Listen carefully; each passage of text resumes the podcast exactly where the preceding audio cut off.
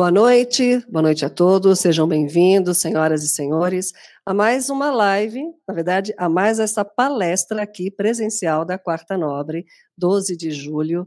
Nós estamos aqui ao vivo pela TV Cresce, YouTube e também Facebook, com o doutor Marcelo Adriano Rossi, que já nos prestigiou em outros momentos aqui também, né, doutor? Um prazer, nós aqui agradecemos a honra de tê-lo aqui para falar de um tema de extrema importância, como resolver conflitos sem processo judicial? Dr. Marcelo, advogado empresarial com especialização em lato senso em direito societário, mestrado profissional em desenvolvimento de negócios pela Universidade Presbiteriana Mackenzie, CEO da Robson Plan, Rossiplan Planejamento Incorporações, empresa que desenvolve incorporações de empreendimentos imobiliários, residenciais e armazéns logísticos. Então, de extrema importância, como resolver conflitos sem processo judicial, ao vivo aqui pela TV Cresce, YouTube e Facebook. Mandem as suas perguntas, digam de onde estão falando também. E aí, após, ao decorrer da palestra, doutor, se me permite, aí então a gente faz essa interação com o público que está em casa e com os nossos colegas aqui, profissionais, corretores de imóveis, prestigiando esta quarta nobre com a sua presença. Muito obrigado, doutor, em nome do presidente. Passo a palavra. Muito obrigado, Simone, pelas palavras elogiosas. Eu agradeço de antemão ao presidente, eh, José Augusto Viana, por ter oportunizado eh, esse evento, essa, esse momento para todos nós, né, nos representando como classe de corretores de imóveis.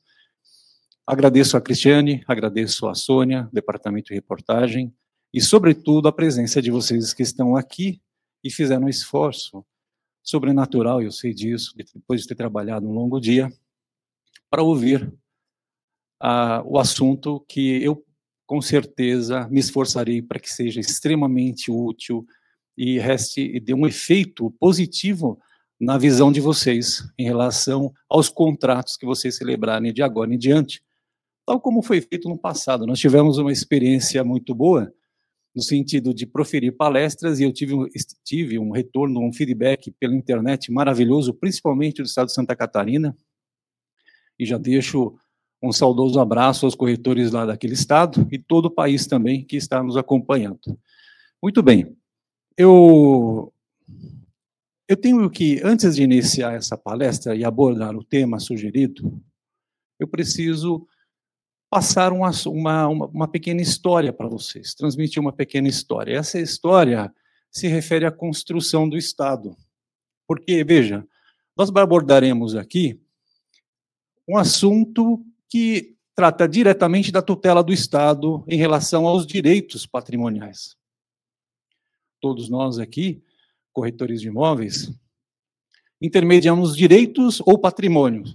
Então, não falar de uma tutela do Estado, colocando esse assunto uh, ao lado e partindo diretamente para o assunto, seria inconveniente e não apropriado. Então, vamos fazer uma, uma breve síntese dessa parte inicial.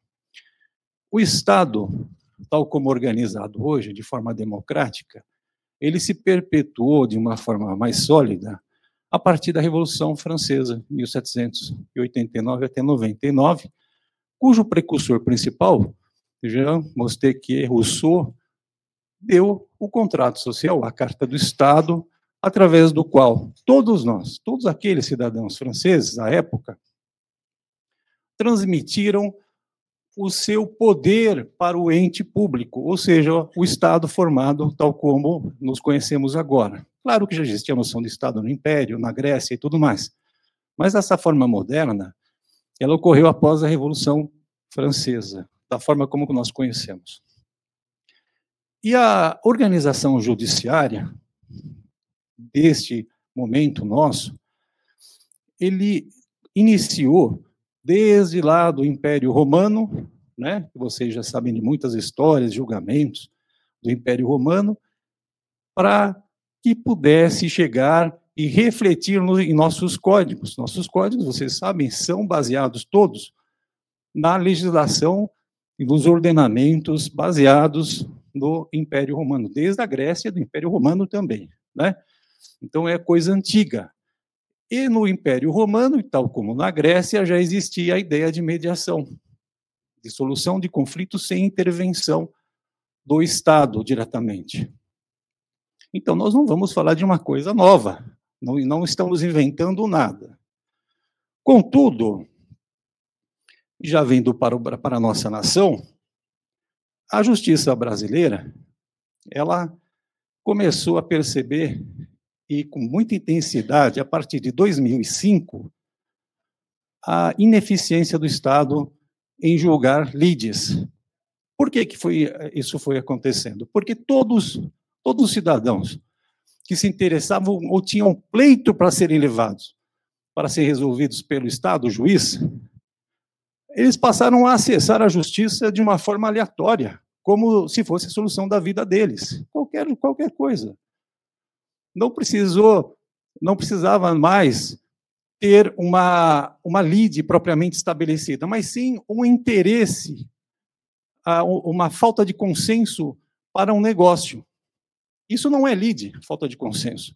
Ou seja, eu tenho um ponto de vista, o outro tem um ponto de vista, e não existia mais a mediação. Qual que é o ponto de equilíbrio disso tudo? As pessoas começaram a perceber, aqui no Brasil, que a, o ponto de equilíbrio não estava nas partes, estava no Estado, o Estado que tinha que resolver isso. E aí, depois disso, esse não é o único fator. Aumentou-se muito essa judicialização. É. Bom, a partir disso, em 2007, uh, tivemos algumas normas muito importantes, como a Resolução 35 do Conselho Nacional de Justiça, que deu aquela questão das soluções de conflitos em cartório, os chamados divórcios em cartório, inventários em cartório. Eu, eu estou pensando exemplos práticos para na vida de vocês. Existem números, tá? Mas eu preciso passar alguns exemplos para vocês formalizarem, firmarem isso na cabeça. Muito bem. Depois, com a evolução desse interesse do Estado tirar essa sobrecarga, nasceu, então, a Resolução 125 de 2010 do Conselho Nacional de Justiça, a partir de cujo tempo, de cujo documento e resolução, o Estado político judiciário começou a se organizar no sentido de criar meios alternativos de solução de conflito.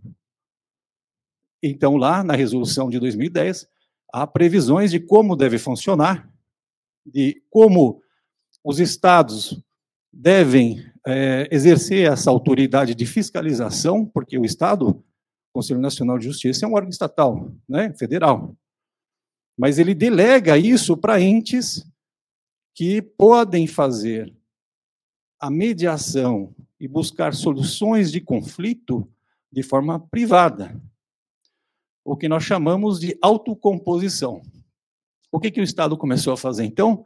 Ele falou, partes, vocês estão brigando aí, mas e nós não queremos é, que vocês percam os seus direitos ou se sintam injustiçados. Então, passem a partir de agora a se entenderem. Eu olho o documento, vou analisar ah, as formas como vocês se organizam, os documentos, se tem todos os requisitos válidos, e aí usaremos esse documento para que seja executado oportunamente e dar a vocês todos a satisfação da justiça que vocês pretendem.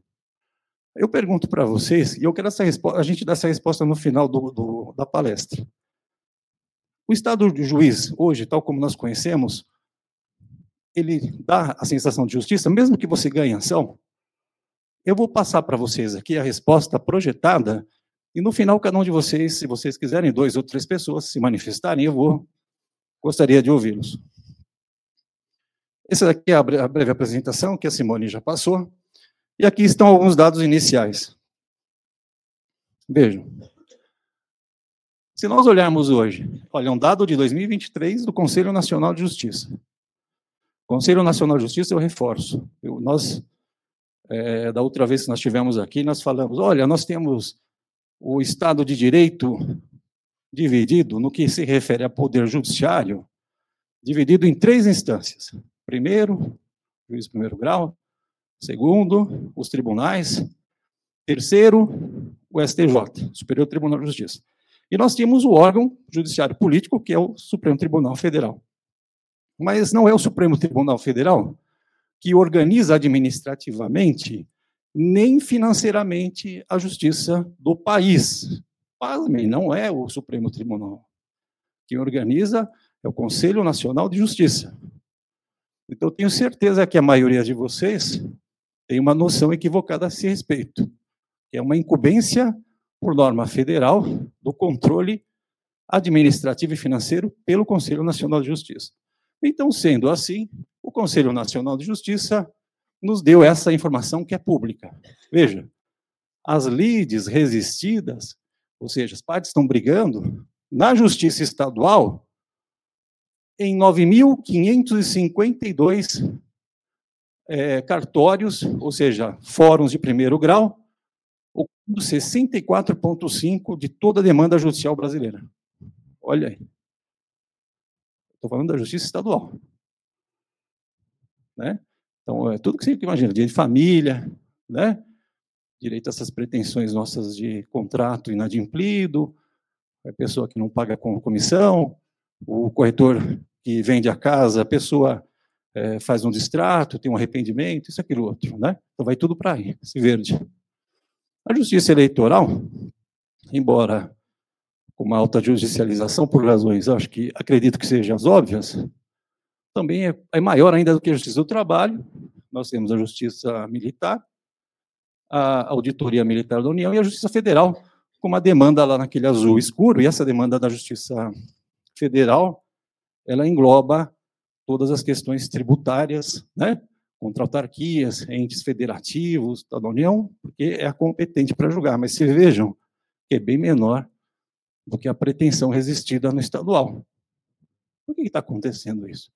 Vamos dar uma visitada e vamos ver se nós aqui conseguimos mudar um pouco a nossa mentalidade e mudar esse cenário para nós, não para porque se nós mudarmos aqui, vai refletir no futuro para a nação inteira. E é isso que, a, que o Poder Judiciário está procurando fazer, com, elaborando esse monte de leis, as quais, as quais serão citadas aqui também. Então, vamos seguir aqui para nós podermos entrar Agora, na, em questão prática, aliás, a palestra de hoje não é para ser teórica, ela é para ser prática. Mas eu não tenho como falar de justiça sem falar de leis. Né? E, e mostrar para vocês quais são os caminhos que nós podemos acessá-las de uma forma eficiente. Então, veja aqui. Vamos supor que nós tenhamos lá uma pretensão, uma ação qualquer, as partes começaram a brigar, e tive até um colega aqui dessa sala que me fez uma pergunta: será que vai demorar? Será que não vai demorar? E eu fiquei ansioso para mostrar isso aí para ele. Olha lá. A execução de primeiro grau, quanto tempo demora? Em média. Média. Sabe o que é média? Média tem, tem processo de 30 anos, tem outro de um. Mas a média, a média é muito alta. Então você não pode entrar no processo para esperar menos do que isso. Não é isso? O advogado fala, doutor, quanto tempo vai demorar? Vai falar para você, ele vai falar, ele está com quatro anos na cabeça, ele fala, poxa, pode dar menos, mas a média é essa. Então não entre num processo judicial sem saber a média, é essa daí. Então, a partir dessas dificuldades, essa breve, breve histórico, como é que a gente vai escolher o melhor método de solução de conflitos? Como é que a gente faz isso? Né? Essa é a grande questão. Para que a gente faça uma, uma escolha, vocês precisam estar manejados de, do instrumento adequado, né? Ou seja, nós temos que, se nós estamos falando de direito patrimonial disponível, vocês têm que ter um contrato, devem ter o contrato disponível, o patrimônio, e esse contrato deve ser válido. Então há requisitos para que vocês, para todos nós, todos nós, tenhamos condições de acessar a justiça particular. Veja, acessar a justiça particular. A tutela da pela, não pelo Estado, mas, mas de forma privada. Esses requisitos existem tanto para a justiça pública quanto para a privada. E digo e afirmo, a justiça particular, privada, é fiscalizada pelo Conselho Nacional de Justiça. Então, portanto, por um órgão público, que, por sua vez, é, evidentemente, a maioria dos casos que nós vamos falar estão vinculadas aos tribunais de primeiro grau, aos juízes de primeiro grau. Então, vamos lá. Veja, nós temos um contrato, temos que ter a capacidade, o objeto lícito e a forma prescrita. É, eu acho que a capacidade, vocês podem pensar que é uma coisa simples. Poxa, eu sou capaz, eu sou uma personalidade, nasci, eu sou capaz, eu posso fazer um contrato. Alguém de vocês só poderia levantar a mão se vocês puderem me dizer se, se, quem não sabe o que é capacidade. Todos vocês sabem o que é capacidade? É, tem a noção do que é capacidade. Mas sabem diferir do que é personalidade e capacidade? Talvez não, né? A capacidade, gente, ela, ela está ligada à, à, à aptidão que a pessoa tem para poder celebrar aquele contrato. O nosso amigo, me fala seu nome novamente. O Menezes, que é patrimônio do Cresce, está se tornando meu amigo hoje, não é, Menezes? Me esqueci seu nome, é por isso que eu perguntei, para não esquecer em público, não é? Menezes, ele estava indignado uma questão sensível aos corretores de imóveis, que era o exercício da profissão. Vamos supor que uma pessoa celebre um contrato como corretor e ele se diz capaz para fazê-lo. E percebi que a conotação que é dada nesse caso é mais para o ordem, poxa, tem que ter uma penalização, mas para penal. Né? Olha só que interessante. Mas não é, Mendes. Se esse sujeito fizer esse contrato, ele não recebe a comissão. Que adianta ele dizer que é corretor se ele tem um contrato que não é válido? Ele não tem capacidade para fazer isso. Entendeu? Então não é, se trata só de punição, se trata destes, desses requisitos, inclusive para acessar a justiça privada. Se ele não tiver isso, ele não pode acessar. Quem dá capacidade para o corretor agir é o Cresce. Não é isso? A legalização tem que estar lá. Ele está se comportando como advogado.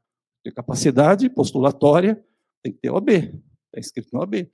Capacidade para realizar uma intermediação imobiliária, ele tem que ter o Cresce, senão ele não é corretor. Muito bem. Objeto lícito, é evidente, não vai. Vocês têm que ter um objeto que seja disponível e possível de ser vendido, né? Então ele não pode, eu não posso pegar algum imóvel que tenha qualquer fraude ou qualquer é, ação ou impedimento é, para a venda, né? Ele tem, e seja evidentemente um imóvel apto a ser vendido ou alugado. Como exemplo, e não pode ter uma forma prescrita, a forma é, que não seja prescrita. Então, veja, se eu fizer esse contrato, eu vou lá dizer, o contrato de compra e venda. Compra e venda é, com uma possibilidade de receber Bitcoin, não sei da onde, com transação, faço um contrato é, todo complexo, e mas só que parte dele não é possível, porque não é lícito. Ele está, pode estar é, vinculado à normatização de outras normas que o impossibilita de pôr isso em contrato, tornando esse, esse instrumento parcialmente inválido. Então, esse, esse assunto é importante. Eu só parei um pouco nele porque é o início. O início é sempre importante. Depois a gente vai acelerar um pouco mais. Bom, para que nós acessamos uma justiça privada, e vamos chamar assim, para fácil entendimento.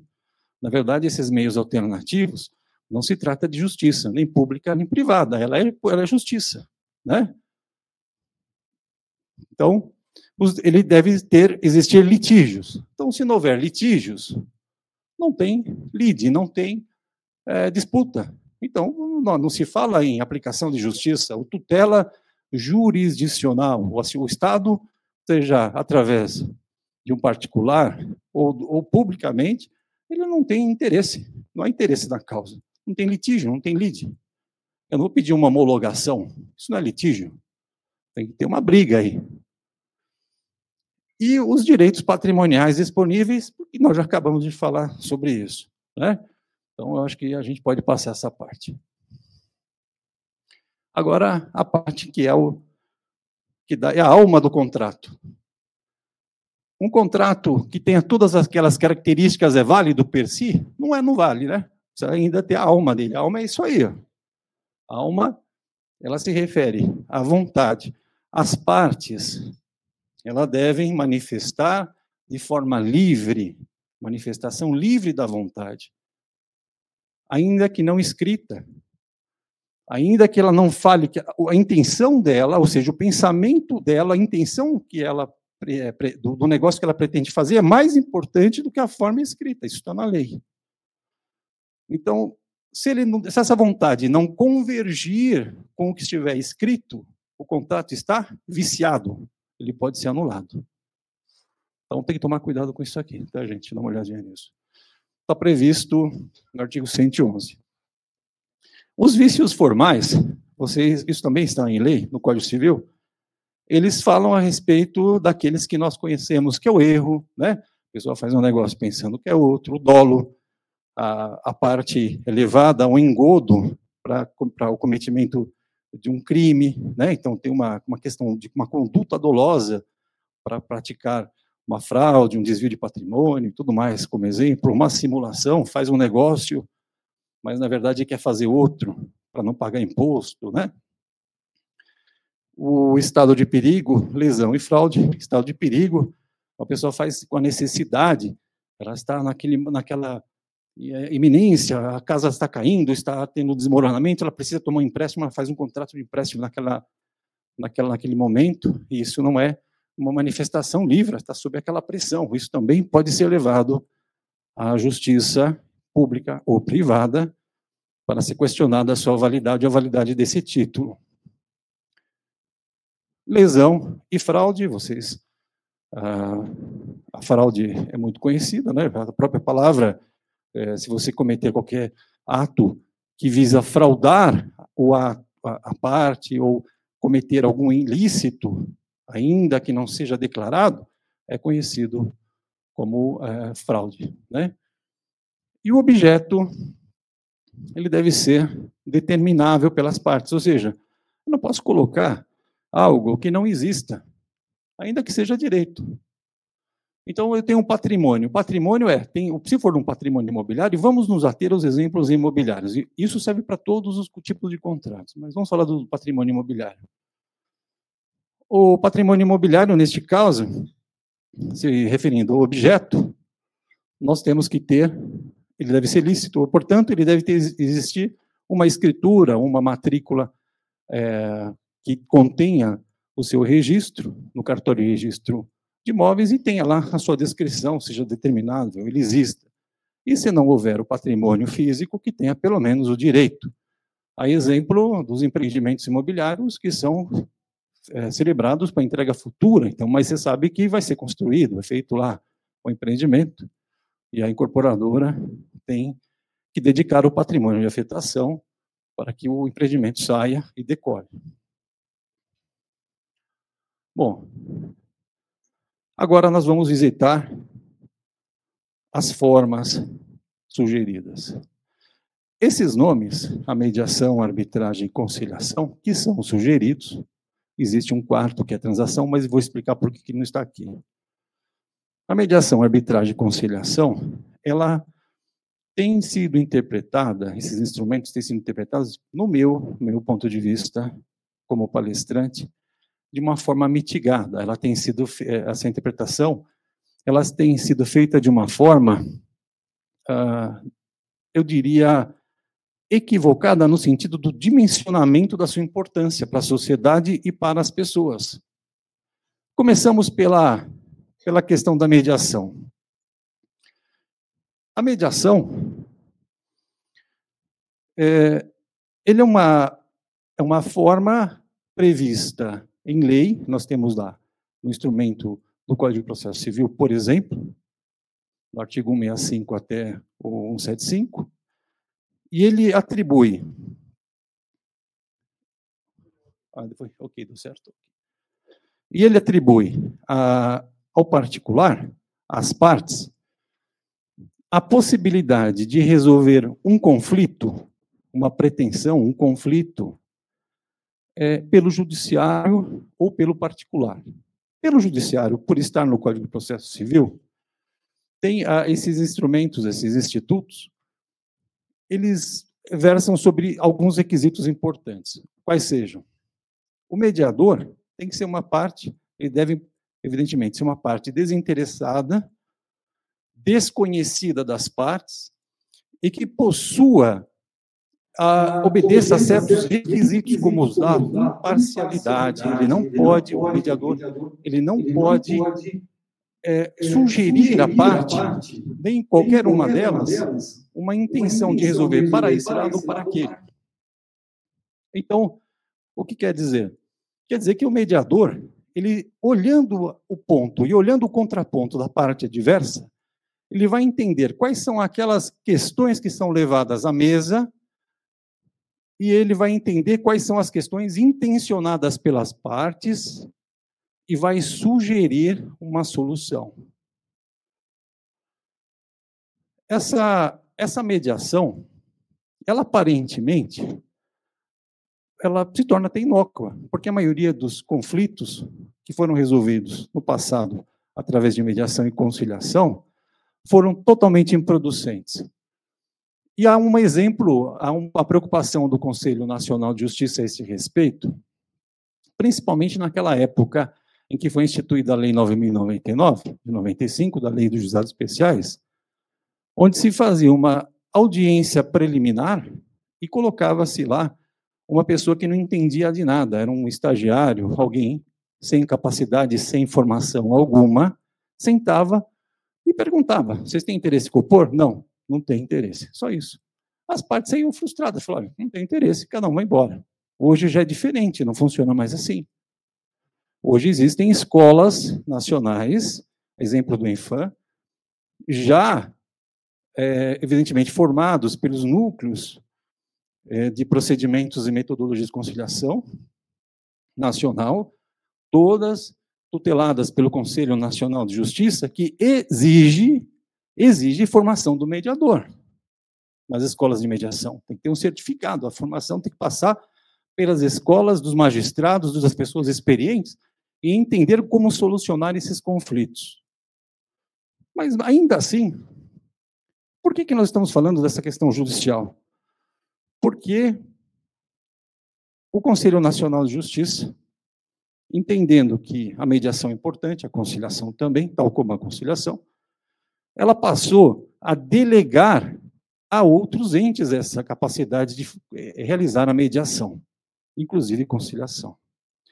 Como nós estamos falando da mediação, vou trazer aqui ao conhecimento de vocês a resolução 67 de 2018, que possibilitou a resolução de conflitos através de mediação ou de conciliação em cartórios de títulos ou de registros, que é escrito no conselho.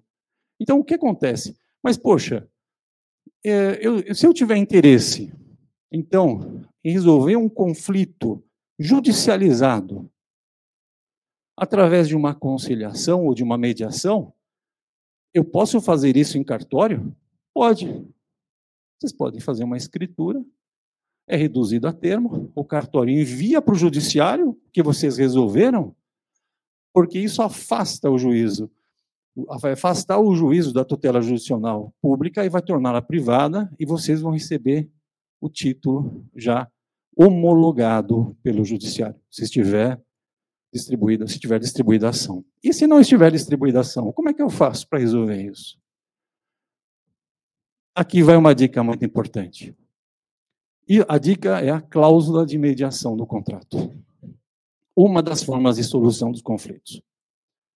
A cláusula de mediação do contrato, ela não tem uma força cogente, ou seja, ela não vai obrigar a parte a resolver o conflito pela mediação, mas, por outro lado, ela vai criar uma instância inferior, uma instância anterior, obrigando as partes a levarem aquela questão para o cartório e resolver sua, as suas causas. Então, em outras palavras, a cláusula de mediação, contexto que eu coloquei aqui, depois vou pedir para vocês olharem, prestarem atenção, porque tem uma forma a ser seguida, ela pode ser levada num contrato e depois vocês, caso tenham algum problema, pode ser acionada sem contratar um advogado ou levar essa pretensão adiante pelo judiciário, levando a simplesmente a um juízo arbitral ou ao próprio cartório. Ah, mas isso tem validade? Tem validade. Vocês vão isso vai ser reduzido. Toda mediação é reduzida a termo, mas levando-se em consideração o contexto dado da, da sua pretensão. Entretanto, as partes não são obrigadas a cumprir, estar presentes nessa mediação. Isso enfraquece um pouco a mediação. Contudo, a cláusula de mediação, ela tem uma força um pouco menor do que a outra que nós vamos falar agora, mas muito importante. Ela pode, caso a outra parte não vá, não participe da audiência da reunião para a mediação, neste caso, ele pode ser sancionada com o pagamento de 50% da pretensão que ele vier a ganhar no processo. Importante, eu quase, eu quase, quase acabei me esquecendo, e é importante falar o número, o número da lei. A cláusula de a mediação ela não é só tutelada pelo Código de Processo Civil, ela está na, na Lei 13.140 de 2015. Você vê que 2015 é, é, é, uma, é um ano muito importante para os conciliadores, mediadores e árbitros no país, porque foi quando a, as produções de leis, normas, inclusive inclusive dos foros nacionais de conciliadores e mediadores, com é, estufo, estufo político e conhecimento jurídico muito importante, começaram a tomar, produzir matérias, produzir conhecimento aos juízes, para que, se para que tornasse a, os mediadores, ou preparasse os mediadores de uma forma mais profissional. Aliás, um dos requisitos para que a pessoa, para que haja mediação, é a formação profissional. Não é qualquer pessoa que pode ser mediador. Ele tem que passar por uma capacitação. Inclusive, isso é uma, é uma disposição em lei. O, o mediador, então, tendo essa pretensão levada ao seu conhecimento, eu vou passar um exemplo prático para que vocês é, tenha assim, uma aplicabilidade maior na vida de vocês. Então, vocês vão sentar numa mesa de reunião em cartório, e a sugestão que eu faço que façam em cartório, e eu vi no, nos, tribunal de, no, nos tribunais de justiça, pelo menos em São Paulo, só tem dois cartórios aqui publicados no site, é o site tjsp.jus.br. Se vocês colocarem mediadores e conciliadores, lá estão ah, os cartórios que estão. O, o caso da, quando, quando vocês levam, quando nós levamos essas pretensões aos mediadores, aos tribunais particulares, privados, que são os árbitros, tribunais de arbitragem, as partes, elas, além de estar presentes, elas precisam fazer o quê? Elas precisam levar toda a documentação e todo o histórico para que aquela, aquela, aquela questão mediada se torne um compromisso entre as partes. Então você, poxa, vou lá em cartório, eu levo uma pretensão, depois ela não vai poder ser executada. Como é que funciona isso? Não. Se vocês levarem com a cláusula de mediação, as partes compuserem este acordo, este acordo definitivo, este acordo celebrado nesses institutos pelos mediadores ou árbitros, vão se tornar títulos executivos extrajudiciais. Vocês podem, então, a partir de então, executarem o patrimônio diretamente daqueles que estiverem na parte adversa, ou seja, devedor. Então, se você, por exemplo, eh, for a parte autora, com a intenção de receber a sua comissão, e o devedor fala, não, a mediação não dá nada. Eu fui lá, não vou resolver em cartório, mas aquilo não acontece nada. Você pega aquele título homologado, vai na execução direta e entra no patrimônio dele, inclusive no, no título executivo. Né? Só que esse título executivo, quando não feito no tribunal, é um título executivo extrajudicial, mas com a mesma força. Tá? Bom, Aqui, eu sei que vocês, evidentemente, não têm condições de escreverem nem copiarem como se faz a cláusula de mediação, mas aqui projetado na tela, existe, eu coloquei de uma forma sucinta os elementos e, a, e uma, um exemplo do texto que deve conter a cláusula de mediação. Então, é, eu acho que vale a pena a gente ler um pedaço, né, podemos ler, e depois isso aí vai ficar à disposição. E todos aqueles que tiverem interesse, quiserem tirar uma foto, fique à vontade, mas tiver interesse, no final eu deixei um, um QR Code para que vocês me mandem o e-mail de vocês, mandem uma, WhatsApp, o que for, eu mando esse slide para vocês olharem, tá? integralmente. É para ficar mais fácil por conta do horário. Bom, é, nós vamos visitar um pouco mais a mediação, porque a mediação, ela importa uma interação de vocês. Se eu ficar só falando, vai ficar cansativo. Existem várias peculiaridades em relação à mediação. E então a praticidade ela é afastada se nós não tivermos isso. A arbitragem é outra forma de solução de conflitos extrajudicialmente. A arbitragem está instituída na Lei 9.307 de 96 e ela é uma, uma forma de solução de conflito, talvez a mais cogente, a mais forte de todas elas. Por quê? Porque através da arbitragem, o, as partes ela terá uma decisão, terá uma tutela jurisdicional com força de sentença, sentença de primeiro grau e mais forte do que a do juízo de primeiro público, juízo de primeiro grau público, ou seja, da justiça pública. Porque contra esta sentença arbitral não poderá ser interposto qualquer recurso, com exceção de vícios, dolo, por isso que nós colocamos a título exemplificadamente no início para vocês olharem. Então veja, para que haja arbitragem, nós teremos, então, portanto, o árbitro que tem força de juiz. O juiz é um juiz privado, mas tem a mesma força do juiz.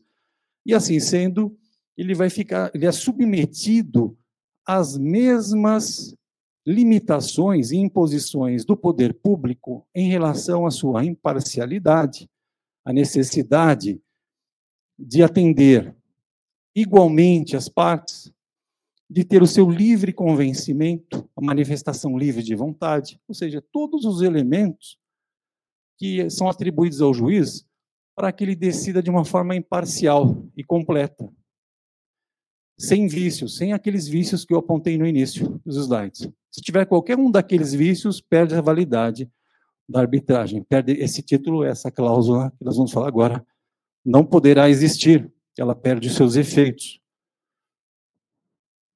Ora, se o juiz arbitral tem essa força toda, então como é que a gente consegue acioná-lo? Eu tenho aqui disposições de lei que eu, eu vou passando isso um pouco mais adiante, porque eu vejo que vocês estão cansados, e para não ficar parafraseando e fazendo interpretações legais, eu vou legalmente, né, legal dessa lei, eu vou andar um pouquinho mais e a gente volta, se necessário, para deixar isso mais prático. Então, para a gente acessar a arbitragem, nós temos uma forma que está esculpida no artigo 3 da Lei 9.307, que é através da cláusula compromissória ou através do compromisso arbitral. Essas duas formas de você fazer valer uma cláusula, uma, uma convenção arbitral, ou seja, um ajuste arbitral. A cláusula compromissória, ela, ela é uma cláusula contratual. E se é uma cláusula contratual, na hora que vocês estiverem fazendo o contrato, ele deve fazer previsões de algo que não aconteceu, está no futuro. Então vocês estão racionalmente, vocês estão numa fase racional, fazendo contrato às partes, tentando celebrar a forma como vai receber a comissão ou fazer a venda, etc. E qualquer coisa. Isso serve até para contratos sociais, serve até para as empresas, serve para venda e compra, serve para tudo. Com exceção de algumas, algumas exceções que nós podemos ver do Código de Defesa do Consumidor, mas isso mais adiante. E essa cláusula compromissória, ela vai definir portanto, a obrigação das partes se submeter a um árbitro para a solução deste conflito sem acessar a justiça pública. Então, quer dizer que se eu entrar com uma petição, contratar um advogado e pedir lá na justiça pública para resolver aquela lide com essa cláusula, eu, eu, eu vou conseguir resolver lá? Não, não consegue.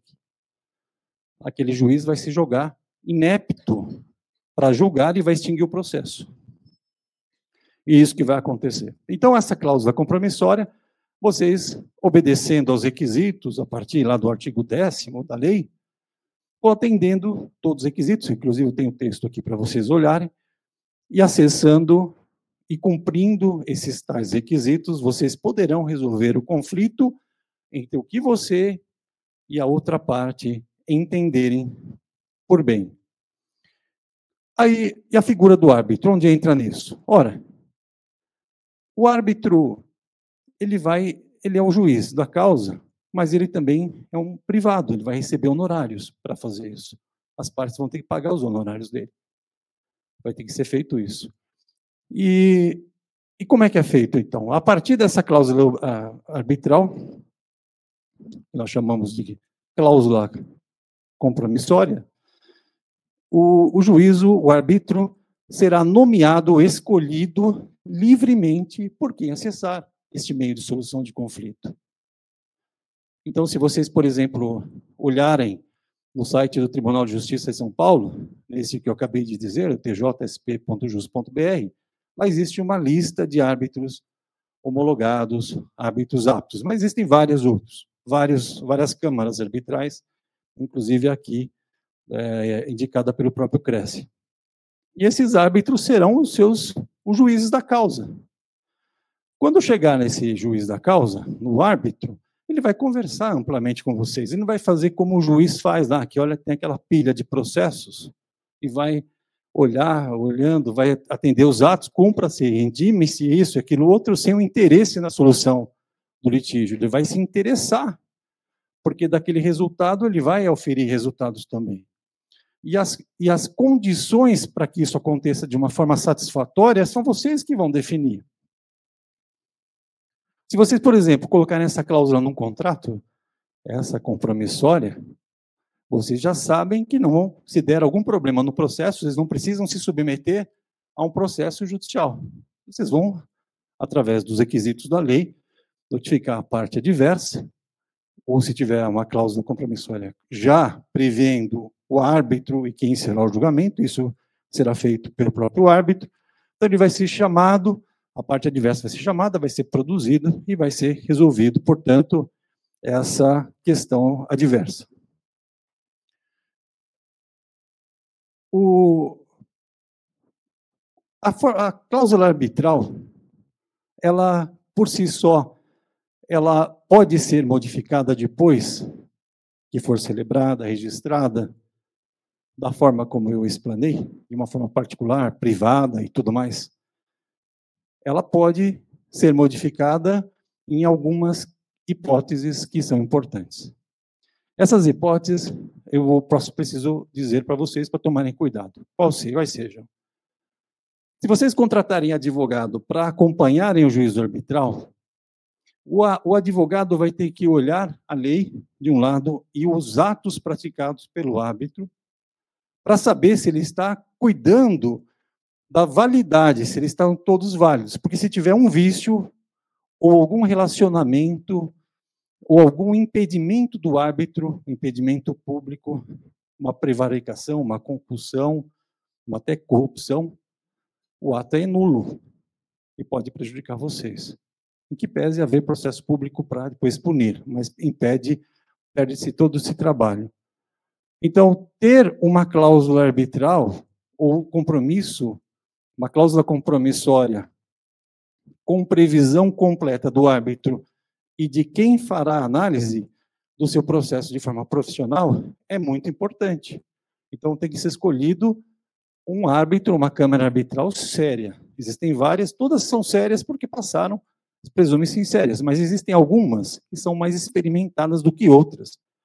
Tem taxas de sucesso muito maiores e tem árbitros muito melhores preparados mais bem preparados do que outros.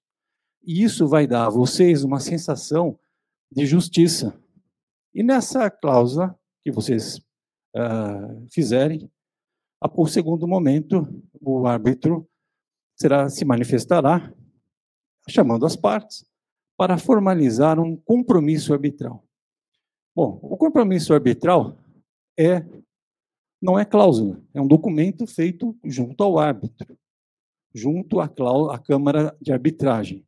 E essa Câmara de Arbitragem, ela terá uma, um rito processual particular deles. Cada Câmara tem um rito. E a parte, vocês poderão escolher qual será o rito que melhor atenderá à pretensão de vocês.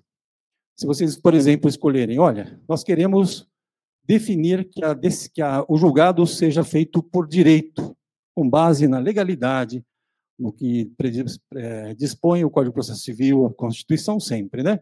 Ou no, normas específicas, então você vai fazer uma arbitragem de direito. Mas não tem só essa forma, vocês podem também fazer por equidade. E o que, é isso? Vamos supor que vocês estão fazendo uma comissão de uma lide com um parceiro imobiliário e vocês falaram, olha, qualquer coisa que aconteça aqui, você terá direito a 3% e eu a 3%. Então, faremos todos os, os elementos constitutivos dessa, desse instrumento, mas o que couber a um terá também que ser para outro, em termos financeiros, de obrigação de fazer, responsabilidades e tudo mais. Então você tem essas duas formas. E o, o árbitro vai atender exatamente o que vocês escolherem. Ele não pode inventar. E também vocês poderão excluir determinados procedimentos que estiverem previstos no estatuto de arbitragem daquela determinada Câmara. Se alguma, algum procedimento não convier a vocês, ao que vocês entendem como justo, você fala, isso eu não aceito. O árbitro ele tem que tirar vocês têm essa, esse livre, uh, essa predisposição para que as duas partes têm, têm que decidir, evidentemente, nesse sentido, para dispor sobre determinado regramento jurídico, para que aperfeiçoe o título. O, o caso aqui é o seguinte, sobre eficácia. Está falando de tudo isso sobre eficácia. Qual é a eficácia da, de uma arbitragem? Qual é a vantagem de fazer por arbitragem? Por que não fazer público? Por que não contratar um advogado? A arbitragem ela tem que, ela tem alguns pontos muito positivos. Um dos quais ele é o tempo para decisão. As partes podem dizer, você tem que decidir essa questão em tantos meses. Se vocês dispuserem isso, um compromisso arbitral, o árbitro é obrigado a atender aquilo. A não ser que ele fale, olha, eu tenho um prazo legal de seis meses, eu não posso atender. Mas geralmente eles não podem optar, eles não podem, vocês podem estabelecer o prazo de solução desse conflito, o que é muito diferente do processo judicial. Se vocês puserem, não puserem prazo, fica, como fica? O árbitro vai decidir dentro dos seis meses, podendo ser prorrogado por mais dez dias, etc., em alguns casos específicos, mas é diferente, mesmo assim, ainda é diferente do processo judicial, que demora em média quatro anos e tantos meses. E o custo disso? Alguns de vocês, alguns de vocês, eu vou passar aqui, uh, podem uh, entender que um árbitro é muito oneroso, muito mais oneroso que a justiça pública. Eu digo para vocês que a maioria dos casos não é. Depende muito do valor, mas na maioria dos casos não é. E é muito fácil explicar por quê. Olha, primeiro, vocês podem estabelecer regras de obrigação de pagar dentro da cláusula compromissória. Vamos supor que vocês estejam assistidos por um único advogado. É possível. Você está dividindo os honorários do advogado para fazer isso. Esse advogado não pode ser tendencioso, ele vai ter que cumprir aquele, aquele regramento, eh, havendo o consenso, evidentemente. Eu sei que a litígio é uma pretensão resistida, mas vocês podem, para acessar a arbitragem, na intenção de solucionar e falar, olha, vamos fazer esse compromisso arbitral e deixar solucionado. Pode apenas um advogado ir, fazer isso. Mas não só isso. O advogado pode colocar determinados uh, óbices a que aquela cláusula seja estendida, os efeitos financeiros sejam estendidos mais do que o necessário. Como, por exemplo, olha, se, essa, se vocês não vierem pagar, não pagarem aqui, vai pagar o sócio da empresa. Você vai pagar com patrimônio pessoal. Os seus filhos vão pagar por isso, independentemente do que a lei disser sobre isso. Vocês criam regras particulares para se sentirem garantidos em relação à satisfação dessa dívida. Por isso, a cláusula compromissória prevista anteriormente, quando vocês não tiverem problema, ou seja, antes de ter o problema, e o compromisso arbitral, que é feito somente no momento em que tiver o problema, ou seja, é atual.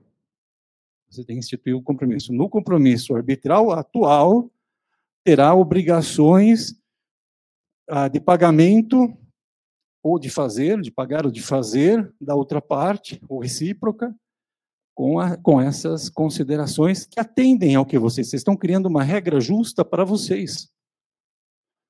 O juiz, nenhum juiz do mundo conseguirá dar uma tutela justa dessa forma. Até porque, no caso de vocês particularmente, como corretores de imóveis, as técnicas de negociação que vocês utilizam são as mesmas utilizadas para que as partes convirjam o interesse. Vocês, por exemplo, quando vão vender um imóvel, não tem que eh, localizar um proprietário, quando tem uma pessoa interessada, que às vezes nem quer vender o imóvel, vocês ficam lá tentando e convencendo ela a fazer isso? Imagina o esforço que vocês já fazem, vocês estão, já estão preparados para isso. Em negociação, em vida, no que vocês já passaram, é exatamente a escola que o judiciário não tem. Eles criaram agora essas câmaras, aliás, os árbitros mediadores, tem muita coisa se falando sobre eles, mas essa tecnicidade que eu acabei formado pelas escolas, como a Infam, que forma os, os mediadores no Brasil, não necessariamente precisam ser advogados, tem psicólogos, administradores, financeiros, controles, tem gente de toda a formação, mas precisa obrigatória formação, certos requisitos para que seja acessado dessa forma. Aqui, é o modelo de uma cláusula compromissória. Ah, essa cláusula compromissória, é, ela trava e ela é autônoma, conforme o esculpido no artigo 8 lá da Lei 9.307, 2016. Ela é autônoma. Se anular, vamos, vamos supor que haja um vício no contrato. Um vício. Essa cláusula é autônoma, ela permanece. Você só fica com a cláusula na mão qualquer judicialização desse contrato tem que ser levado no arbitral. O juiz não pode decidir. Trava tudo. Por isso que ele é importante para vocês. É uma das formas mais seguras para se resolver um processo arbitral, tomando esses cuidados preliminares que eu acabei de mencionar.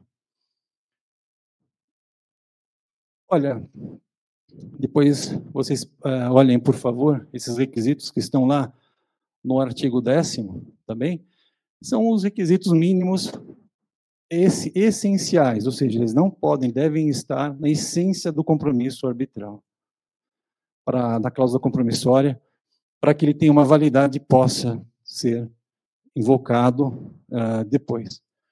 O compromisso arbitral, por sua vez, ele vai ser celebrado lá no arbitral. E sendo no arbitral, e você vai dizer o seguinte, vai, poxa, mas vamos supor que tendo somente esse compromisso arbitral, essa cláusula, não tem indicação de quem vai ser o árbitro, onde vai celebrar esse, esse compromisso. E aí, como é que a gente faz? Como é que a gente vai resolver isso daí? Então, neste caso, se vocês não preveram ou não anteveram ah, quem será o competente para julgar essas, essa questão, o juízo comum, juiz de primeiro grau, pode ser acionado mediante o que já é esculpido no artigo 7 da Lei 9.307. Ele pode, primeiro, citar as partes, ouvir, e a, o seu termo de audiência, o termo da sentença, servirá como compromisso arbitral e depois ele vai remeter isso daí lá para o árbitro. Olha, ele não pode nem julgar, ele não pode julgar, mas ele pode preencher essa lacuna que foi deixada. Olha a força que tem uma cláusula compromissória e, e depois, evidentemente, o compromisso arbitral. Aqui hoje eh, já é a realidade de todos, eu não tenho dúvida disso. A conciliação, mais do que a mediação e a arbitragem. E através da conciliação, que é, algumas coisas são percebidas pra, por vocês acerca da importância de uma mediação, de, uma, de um mediador e, e, e as coisas como são conduzidas hoje pelos judiciários, as questões resistidas. Hoje nós temos os centros judiciais né, de conciliação, de solução de conflitos.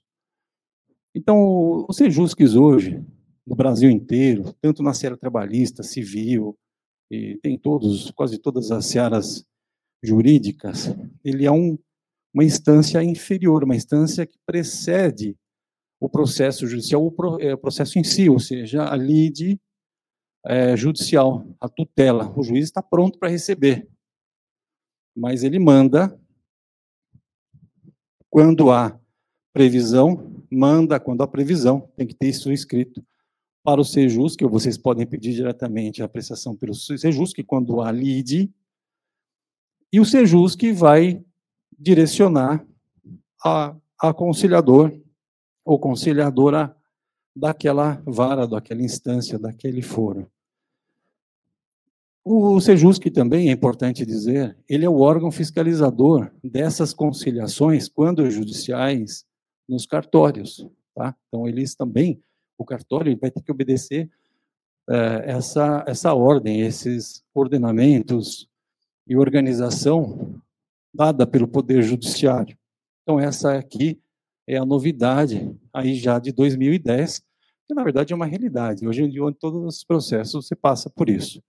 Mas não se confunda conciliação feita no, no Sejusc com conciliação com o processo existente. São duas coisas separadas. Neste caso, no Sejusc, ele tem uma, ele acessou o modo, uma, uma das formas de solução de conflito sem que o juiz decida a causa. Entretanto, para que tenha efeitos, precisa da homologação judicial. Não tem jeito. O juiz não vai decidir, ele só vai homologar o que vocês decidiram. E daí, aquele papel do árbitro, o papel do mediador, será feito pelo conciliador, com as mesmas características é, do mediador, com exceção de uma. Ele tem uma a mais. Ele não vai ser tão bonzinho, ele não vai falar o que, que vocês querem, olhar a intenção, embora isso seja uma técnica usada. Ele vai o quê? Ele vai utilizar mecanismos e práticas e técnicas para que o juízo aplique a tutela jurisdicional o mais rápido possível. Então, ele pode usar de meios diferentes uh, disponíveis com informações do processo para poder forçar uma parte ou outra a, olha, entender uma realidade diferente. Então, ela tem um pouquinho mais de força, ela força um pouquinho a compreensão e fala, olha, se vocês não fizerem isso aqui, pode acontecer aquilo. Por isso que, neste caso, no Sejus, eu aconselho fortemente que vocês sejam acompanhados de advogados, né? se for este caso. Outros órgãos credenciados pelo uh, Conselho Corregedoria Geral de Justiça, que é um dos órgãos de fiscalização, né? Então vocês têm aí, respeitando as orientações da, dos núcleos né, permanentes de, de metodologia, existem outros órgãos e o cartório que nós falamos bastante aqui. O, dado a avançada hora, horário, eu preciso fazer uma, uma, uma explanação que vai sair totalmente da questão extrajudicial. É vocês, como é que vocês calculam para saber que pode fazer um acordo? Como é que vocês sabem que isso é bom para vocês ou é ruim para vocês? Que cálculo vocês usam? Vocês sentam, aguardam, poxa, vou ganhar isso, uma solução, posso fazer em 10 vezes, em 15 vezes? Como é que vocês calculam isso? Talvez, talvez a maioria não tenha nem tempo de fazer isso. Por isso eu trouxe esse slide, esse último, que é uma apresentação, é uma contribuição minha para vocês entenderem quanto que cada um de vocês devem faturar por mês para não terem prejuízo. Se vocês fizerem um acordo mal e não souber o custo daquela decisão, o impacto financeiro na vida do escritório de vocês, aquela decisão, parceladamente ou não, pode se reverter num prejuízo, uma coisa, um, uma, uma despesa que vocês já fizeram durante anos e quando chegou nesse momento, falou: Poxa, eu vou ter que fazer um acordo para receber uma migalha. Eu vou tomar um prejuízo. Então faça essa conta. Que conta que é essa? É uma conta simples do ponto de equilíbrio, através do qual vocês vão é, olhar o custo total de vocês, que vocês gastam com aluguel, gastam custos fixos, gastam com aluguel, gastam lá com funcionários, papelaria, mais custos de automóvel, participação, pagamento do corretor que participou com vocês, mais lanchonete, mais alimentação para aquele aquele ato de deslocamento, tudo isso é custo. E vai dividir isso pela margem de contribuição. A margem de contribuição é um cálculo que é obtido através do preço de venda menos o, o, o custo variável e a despesa variável. Sempre dizendo que custo, custo variável é o custo do seu escritório. Despesas é, são aquelas as despesas são lançadas é, contabilmente com natureza de, de, de, de, custo, mas elas são ah, ah, vamos dizer assim, não previstas todos os meses, ela não é fixa, você tem uma despesa que ela pode variar, um percentual a mais, um, uma parcela de um contrato de empréstimo, ou algo parecido. Então, está aqui. Para, como não, também nós não podemos fazer uma apresentação de como se calcula isso de forma pormenorizada, eu pus um link abaixo com uma aula de como se calcula dada por uma contadora que eu encontrei muito boa e simples. Vocês vão aprender quantas intermediações vocês têm que fazer, quanto vocês têm que faturar. E olha, levem esse cálculo quando forem fazer e colocar, fazer mediações, seja no arbitral, seja na conciliação, e falar: olha, meu custo é esse, como eu posso fazer um acordo menor que isso? É um argumento fortíssimo que poucas pessoas fazem. As pessoas falam: olha, eu contatei, eu fiz o contrato, está tudo certinho, mas não calcula quanto gastou para fazer aquele trabalho todo. Vocês devem ter isso contabilizado. E é difícil, né? O, prestador de serviço tem dificuldade de contabilizar tudo. Olha, eu, vocês todos podem apontar uma, uma sua câmera. Aqui, aqui terá o QR Code do, do meu escritório com o WhatsApp. Aí vocês mandam para essa finalidade pedagógica eu mandar para vocês esses slides, para todos vocês que estão presentes e assistindo pelo YouTube ou redes sociais. Vocês podem é, solicitar isso por nós, para nós, tá bem? Isso acho que vai facilitar bastante. Né? Ok. Senhores, eu tive que pular alguns slides. Eu percebi que vocês estão ficando cansados com muita teoria, numa alguma determinada parte. Percebi isso. E é enfadonho mesmo, mas eu não tenho como fazer isso sem é, visitar alguns institutos e pular algumas partes. Por quê? Porque isso é que desperta o interesse de vocês e dá sentido até a legalidade. Nós temos um compromisso é, prático, né? Nós nos propomos a fazer uma apresentação prática, mas não tem como não visitar certos institutos jurídicos, né? Isso é importante. Eu gostaria, Simone, é, como nós combinamos, eu acho que eu não sei quanto tempo tenho para fazer, para dispor para as perguntas. Boa noite, boa noite a todos, boa noite, boa noite a todos que, que estão assistindo a palestra. Eu gostaria de perguntar quando você coloca no contrato a mediação, a, arbitragem e a conciliação. Em que tipo de contrato você utiliza esses institutos?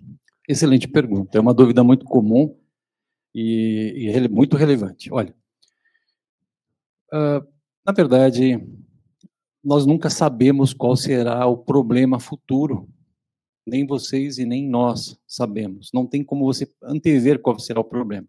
Se nós soubéssemos é, qual é o problema, nós daríamos um remédio, tal como aos institutos. Entretanto, você está falando de uma hipótese de causa futura. Para a causa futura, o mais apropriado são os dois: cláusula de mediação e, o, e a cláusula compromissória. Veja, se vocês estiverem fazendo uma, uma mediação de uma, com uma importância muito grande e sentirem que tem uma afeição pela outra parte, vocês têm uma amizade, ou algo assim que vocês falam, puxa, eu, vou investir nesse, nesse relacionamento com esse cliente e vou tornar isso menos beligerante, mas sem perder os meus direitos eu escalonaria, ou seja, colocaria um item com a cláusula mediação e a cláusula compromissória logo em seguida, caso aquela primeira não surta efeitos. Dá para vocês escalonarem. A, a conciliação, por sua vez, é possível prever, mas ela está mais no, no grau já de judicialização ou pré-judicialização. Você vai perceber claramente que as partes não têm, quando elas não têm interesse ou olha que percebe que o cliente fala, ah, esse daí eu não vou conseguir fazer acordo nunca. Não dá. Então, pode sim pôr então uma cláusula de conciliação lá em cartório, que pelo menos você vai ter uma oportunidade de lavrar fora do juiz e impor a sua vontade de certa forma. Você vai poder negociar certas condições. Quando em juízo vai ficar um pouquinho mais complicado. Você, vai, você mesmo vai se sentir um pouco mais, vamos dizer assim, contido em relação ao ambiente, em relação às teses, os advogados, como é feito, até a linguagem utilizada é mais formal. Nos cartórios é mais informal. O conciliador não é advogado, então fica aquela questão, embora um notário seja preparado, ele está mais, é, vamos dizer assim, psicologicamente apto a uma solução de um conflito extrajudicial.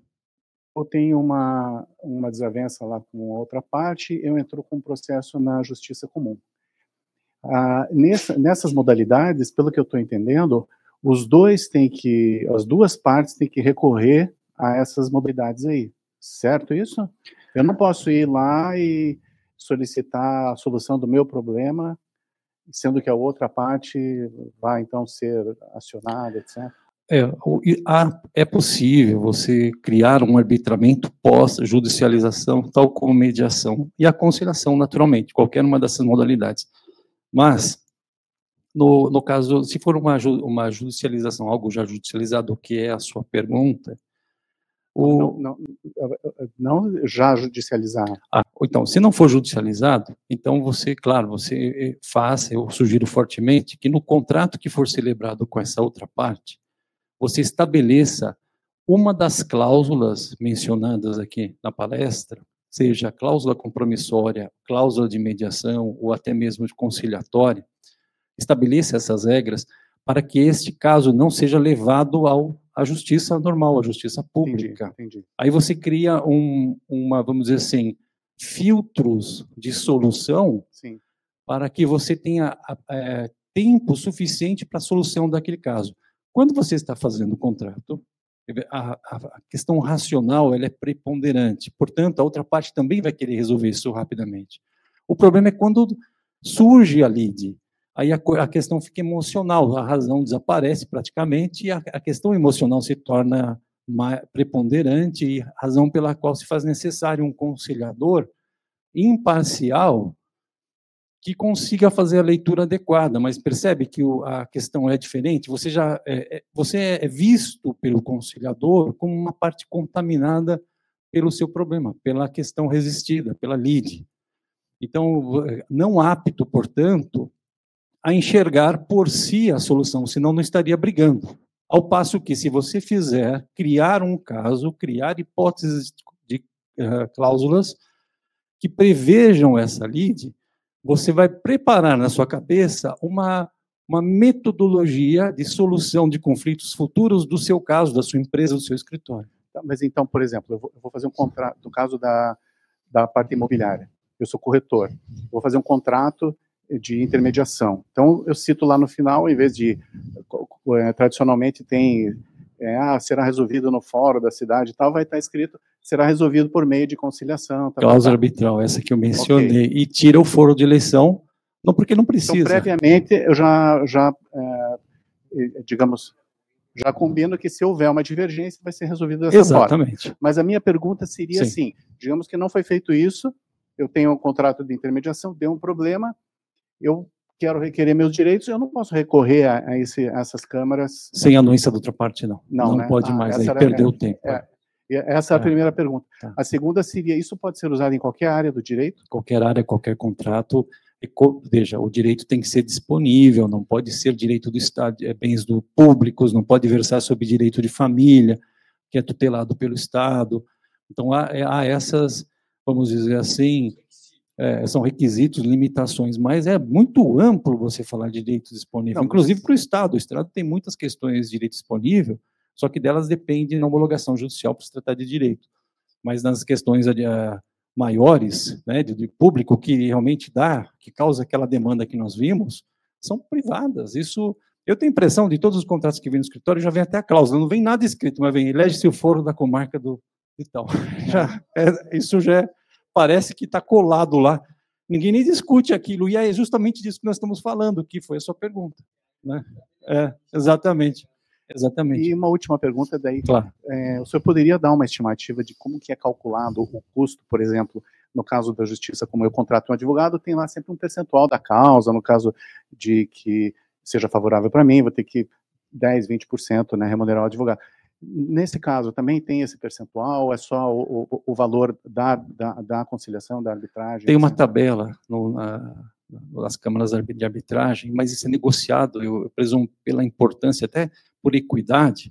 Por exemplo, 2,5% de tantos milhões é um valor, 2,5% de 20 mil é outro. Então, você essa equidade, você não, não, uh, não grava ela, o percentual, pelo valor, mas sim pela proporcionalidade qual será o resultado efetivo daquilo.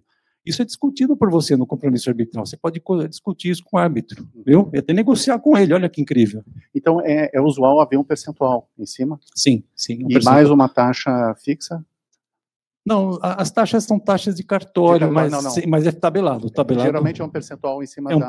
percentual do estatuto da Câmara de Arbitragem. Ah, tá isso. Tá então você, isso é muito, é tudo previsto, não tem pegadinha não é previsto. Eram essas dúvidas, sabe? Também. Tá eu agradeço pela pergunta. Obrigado pela participação de todos. Mais uma vez aqui com as suas considerações finais. Muito obrigado, Simone. Primeiramente a você pela, pela questão. Muito obrigado. Muito obrigado. Senhores, eu vou agradecer a vocês que estão aqui e me perdoem se estão em casa, porque eu estou vendo o esforço, o cúrio que vocês estão fazendo, estar aqui ouvindo, e é maçante mesmo, é uma coisa, uma questão. Se não tiver essa praticidade, é difícil tornar esse tema prático. Quero agradecer a vocês por terem deixado as suas famílias em casa para vir. Eu espero que vocês tenham via, compreendido, pelo menos, a intenção que eu tive em trazer alguns conceitos novos.